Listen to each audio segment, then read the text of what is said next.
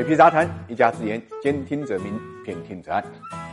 今天你买菜了没有？现在这句问候呢，更多的是来自于生鲜电商。今年以来呢，受到疫情的影响，使得互联网买菜呢站在了风口。疫情期间呢，全国人民都处在宅家的状态，一时间呢，买菜就成了亿万家庭的头等大事。也就在这个时候，买菜的 APP 呢迎来了高光时刻。互联网电商呢也是盯上了这块肥肉，纷纷投资呢生鲜，包括阿里铁军的盒马、饿了么、零售通、实惠，当腾讯呢注资兴盛优选一亿美金，拼多多上线多多买菜，滴滴也。上线了诚信优选，其实这些线上平台呢，我们并不陌生，甚至很清楚他们在竞争方面拼的就是价格和速度。比如说在价格方面，几分钱的蔬菜水果，几块钱的肉都是存在的，这是常见的电商价格战。在速度方面呢，用户可以前一天下单，是热就送到家，甚至还有一小时送达服务等等。不得不承认，在疫情期间啊，这些买菜 APP 呢起到了很大的作用，解决了无数家庭买菜的问题。那么时间久了，菜市场会不会因此消失呢？菜市场小商贩会不会失业呢？很多人呢对这些问题都比较关注。其实这并不是简单的替代关系。互联网买菜和菜市场的优势呢各不相同，历史呢也不是可以简单的互相弥补的。从菜市场的优势来讲，你去菜市场买菜可以看到实物，而且可以对菜呢进行挑选。但是互联网买菜，你只能对着图片进行挑选。大家都知道，这个时代最不缺的就是美图了。这样一来，你看到的和收到的就会出现明显的偏差。其次呢，如果出现退换，菜市场可以及时处理好，而线上的话呢，买卖双方都。会比较麻烦，双方会产生一定的损失。再者呢，菜市场由来已久，对于老百姓来讲呢，菜市场并不只是简单的买卖，里面还包括着互相的沟通、邻里的攀谈、生活气息等等。反观呢，互联网买菜呢，就少了几分人情味道。那么对于互联网平台来讲，线上菜市场确实是一个巨大的市场，但这块骨头呢，并不好啃。比如他们现在的价格之所以能够低于菜市场，很大程度上是因为平台补贴导致的。但是互联网平台补贴越大，盈利就越少。根据之前公布的数据啊。生鲜电商有四千家入局，百分之四持平，百分之八十八亏损，剩下的百分之七是巨额亏损，最终呢只有百分之一实现了盈利。可想而知，当最后市场上生鲜电商越来越少的时候，能否满足老百姓日常所需就是个未知数。其次，生鲜电商是因为抢占市场而烧钱，未来生鲜市场呢格局趋于稳定之后，消费者还能薅多久的羊毛呢？而且互联网大数据杀熟事件常有发生，很多时候羊毛最终还是出在羊身上，消费者对此呢也是。心知肚明的。除了菜市场和生鲜电商自身的原因外，最近几年不少地区的地方政府也出台了相关的政策，为菜商改造升级呢提供了补助。可见，互联网买菜是很难替代菜市场的。相信菜市场不会消失。